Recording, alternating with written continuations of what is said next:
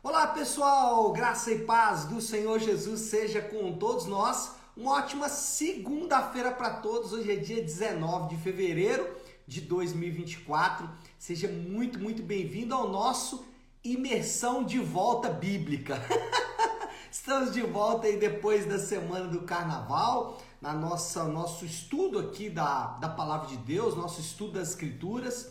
E hoje, retornando aí depois de uma semana de descanso, retornamos com um novo livro, que é o livro de Levítico, um livro que, como eu disse aí na nossa introdução, é um livro lamentavelmente pouco estudado, pouco entendido e, obviamente, pouco explorado aí pelos crentes. A gente vai tentar é, dar aí uma boa estudada nesse livro, aliás, uma estudada bem superficial, vou dizer a verdade, porque não dá para aprofundar muito aqui no tempo que a gente passa. Mas vamos tentar falar dos temas importantes aí do livro de Levítico. E já sem muita enrolação, para eu não me perder por aqui, vou começar falando aqui sobre o texto base. O texto base aí, que a gente pode resumir todo o livro de Levítico, é o versículo 1 e 2 do capítulo 19.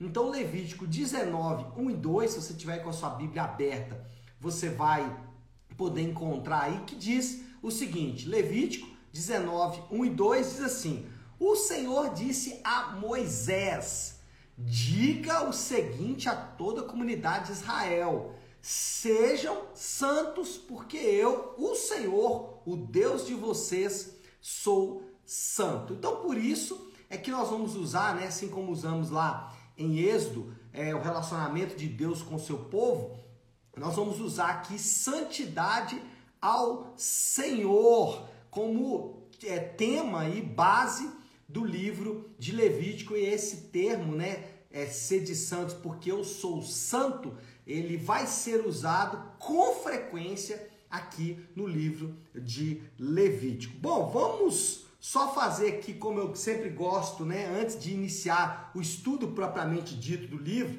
vou fazer esse panorama geral aqui o livro de Levítico, ele está posicionado entre o fim do êxodo, a construção né, do tabernáculo, que a gente viu aí na última, nossa última imersão. Então o tabernáculo agora está construído, a glória de Deus está no tabernáculo, vocês vão se lembrar disso. A presença de Deus agora fisicamente lá no tabernáculo por meio das manifestações ali da glória de Deus e nós temos então o fim do êxodo e o relato da viagem, que está em números.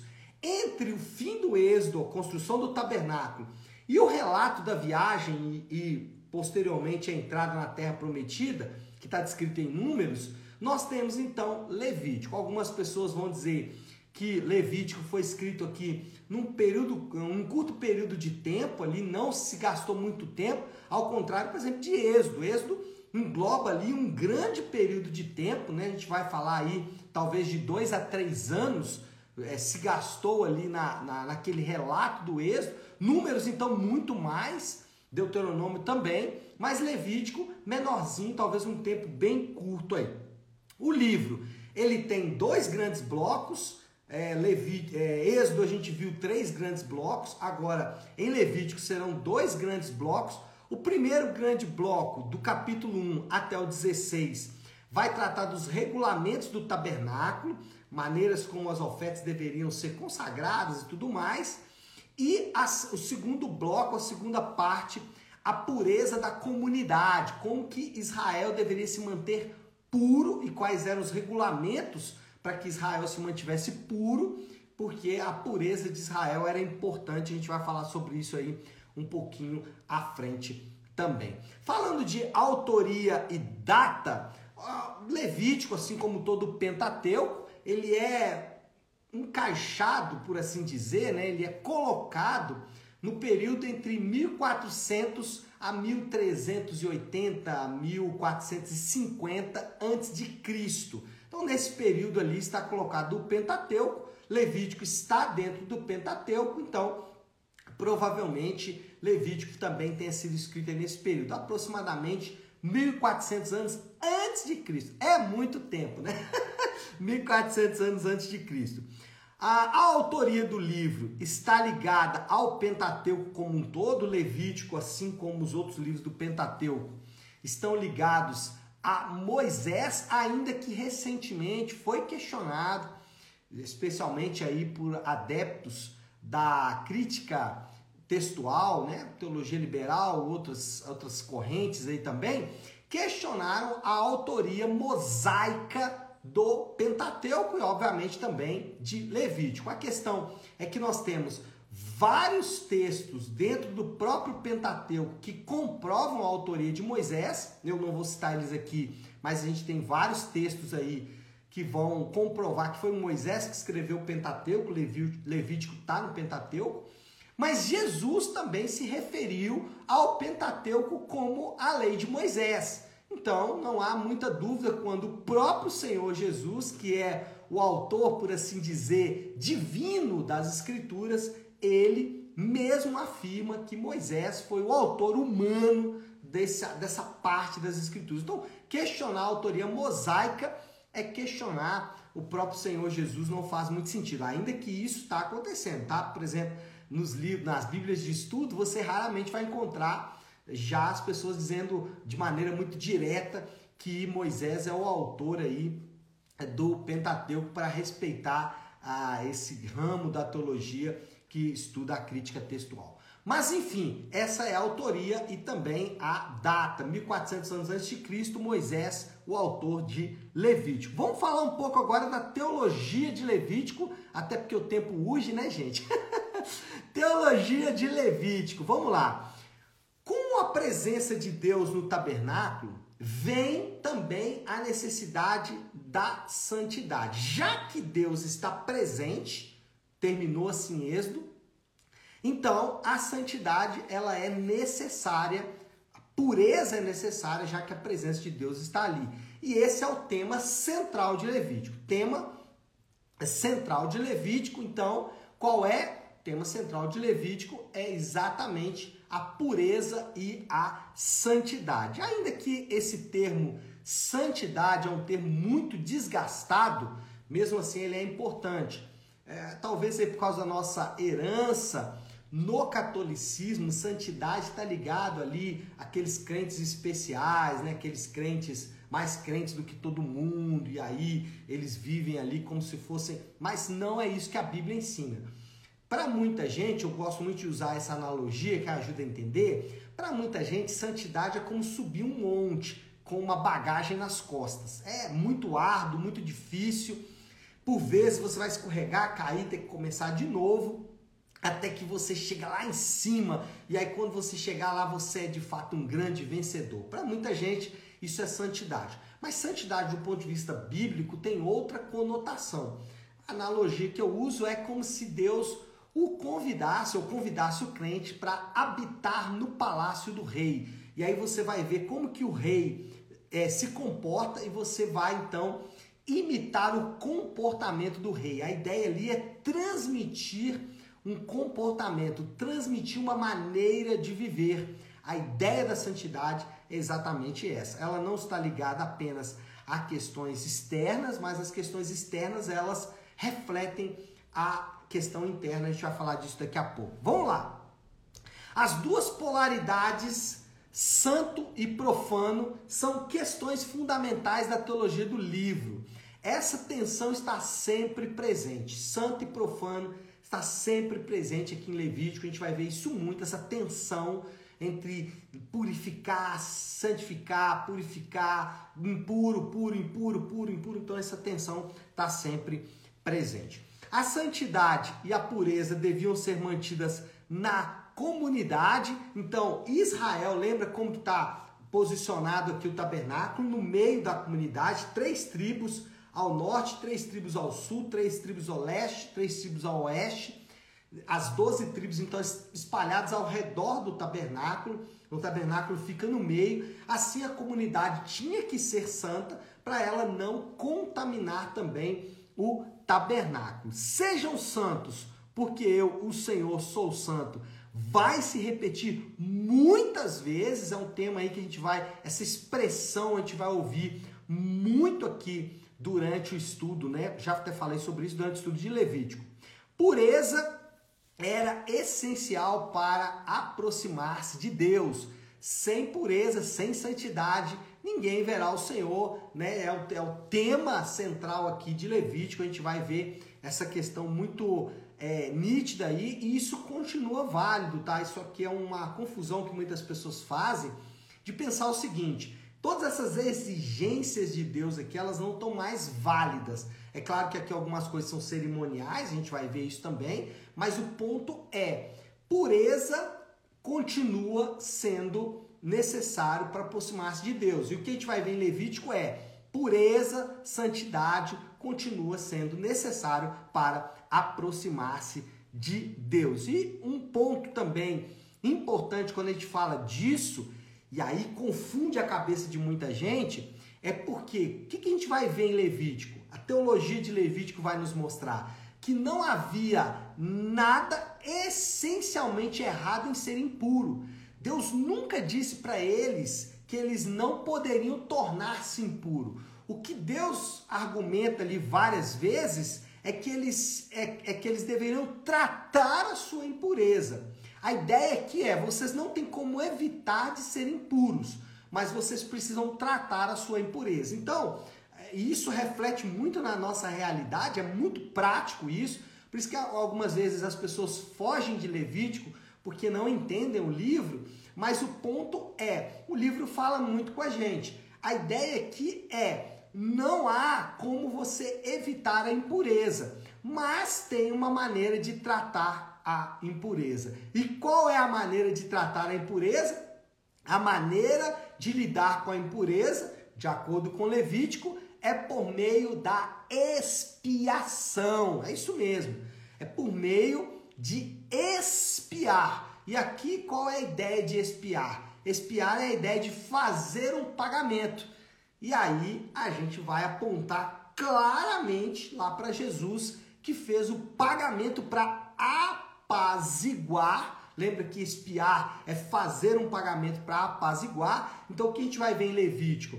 É a expiação sendo feita várias vezes, ou a maneira como os israelitas iam lidar com a sua própria impureza era por meio da expiação, ou seja, fazer um pagamento para apaziguar. Então é muito assim curioso, né? Quando a gente vê Levítico várias vezes mostrando que, ah, então vamos lá, você vai ter que lidar aqui com a sua impureza sexual. Tá tô dando um exemplo aqui. Como fazer isso? Ah, por meio da morte aqui de um animal. E aí alguém, nossa, mas que loucura, como assim é, apaziguar ou como é, me purificar por meio da morte de um outro animal. É porque esse pagamento apaziguava a ira de Deus. E apazigua ainda, né? Ameniza, paga, faz um pagamento por meio do sacrifício de Jesus. Então, a terminologia é muito presente em Levítico é expiação para pureza e santidade. E aí você pensa, pastor, mas isso já se desfez completamente no Novo Testamento. Essa questão de apaziguar, de espiar, essa questão de santidade, de pureza, que está muito presente ali é, em Levítico, isso se desfez completamente no Novo Testamento, pastor. Não, olha, preste atenção na linguagem que Pedro usa em sua primeira carta, então 1 Pedro 1,22. Olha essa linguagem de Pedro, essa linguagem de Pedro é muito parecido com a linguagem do, do próprio livro de Levítico. Olha o que Pedro disse em 1 Pedro capítulo 1, versículo 22.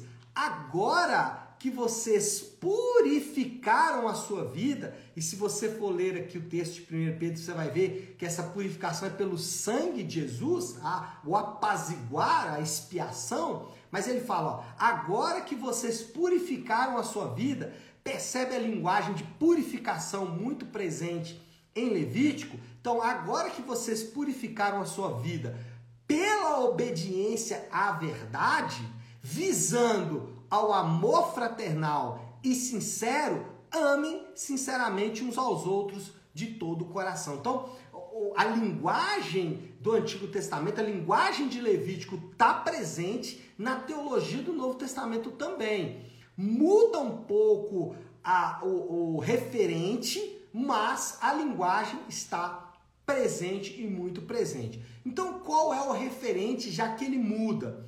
No Novo Testamento, ele continua desenvolvendo temas como tabernáculo ou templo, né? Mas vou falar de tabernáculo porque é o assunto de Êxodo. Então, no Novo Testamento, os temas tabernáculo e presença de Deus estão, é, estão presentes, né? O tema tabernáculo e presença estão lá no Novo Testamento, mas eles estão conectados com Jesus e com a igreja.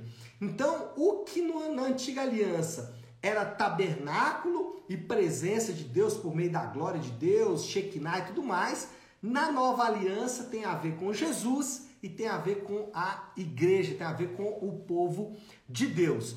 Na igreja, Deus está presente por meio da habitação do Espírito Santo. Então, hoje, como Deus está presente na igreja? Está presente na igreja por meio do Espírito Santo. O Espírito Santo habitando nos crentes, juntos ali reunidos como comunidade do povo de Deus, como assembleia do povo de Deus que havia lá também na antiga aliança, né? A ideia ali de no centro está a glória de Deus e as tribos ao redor continua presente no Novo Testamento quando a palavra de Deus está presente no meio da congregação e as tribos, né, o povo de Deus reunido ao redor. Então, essa habitação de Deus, ela está presente no Novo Testamento por meio do Espírito Santo. Só que aí o referente muda, a preocupação muda do nível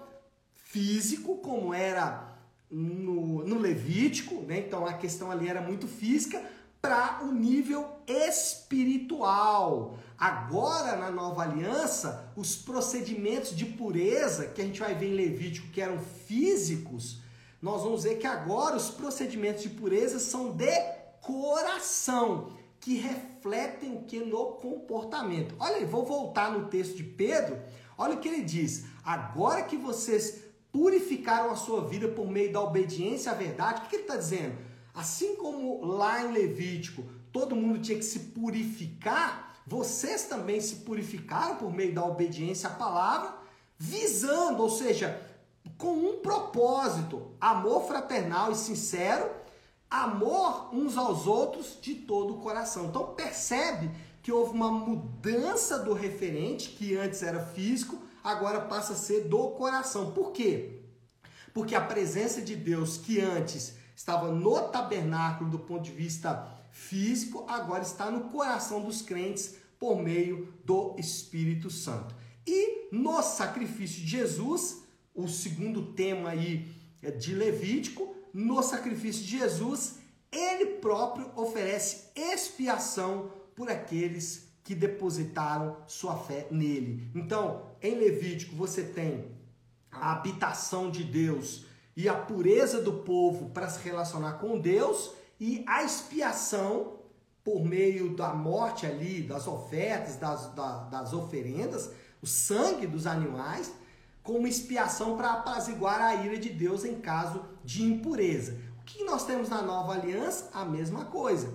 O povo de Deus puro por meio da habitação do Espírito Santo, quando eles estão reunidos, e aquilo que era físico agora passa a ser de coração, do ponto de vista que ah, essa pureza vai mudar o nosso coração, que vai refletir também no nosso comportamento. Uau, acho que deu para fazer um belo panorama aí de Levítico, né? A gente vai dissecar tudo isso aí agora nas próximas semanas. Eu quero só concluir aqui é, chamando a sua atenção para a grande moral da história presente em Levítico, que é: somos chamados por meio de nosso corpo para oferecer sacrifícios ao Senhor através do nosso santo comportamento. É isso que a gente vai ver em Levítico. Ah, o que aconteceu no nosso coração por meio do Espírito Santo manifesta-se em um novo tipo de comportamento, um comportamento que é santo. E não santo porque é, é somente puro, não, porque é também diferente do comportamento daqueles que estão distantes de Deus. Tá certo, meu povo? Bom, então é isso. Eu vou parar por aqui por causa do nosso tempo mesmo. Também porque o assunto por hora termina. Amanhã a gente retorna em Levítico capítulo 1. Eu quero encerrar esse nosso devocional de hoje, como eu gosto de fazer sempre aí na segunda-feira, encerrar o devocional com a oração que o Senhor nos ensinou, com a oração do Pai Nosso. Então, se você puder, para um instante o que está fazendo e vamos juntos buscar a Deus em oração. Pai nosso que estás nos céus, santificado seja o teu nome. Venha o teu reino, seja feita a tua vontade, assim na terra como no céu. Dá-nos hoje o nosso pão de cada dia. Perdoa as nossas dívidas, assim como perdoamos aos nossos devedores. E não nos deixes cair em tentação, mas livra-nos do mal, porque teu é o reino, o poder e a glória para sempre. Amém. Amém, pessoal. Só aqui me lembrei, né, lendo ou orando aqui o Pai Nosso, é presente aqui no Pai Nosso a linguagem de Levítico, né? Santificado seja o teu nome. Então você vê que Levítico realmente é um livro importante e a gente vai falar sobre isso. Tá certo, pessoal? Bom, então é isso. Nós vamos ficando por aqui. Que Deus te abençoe. Uma ótima, uma excelente segunda-feira para todos. Fiquem com Deus.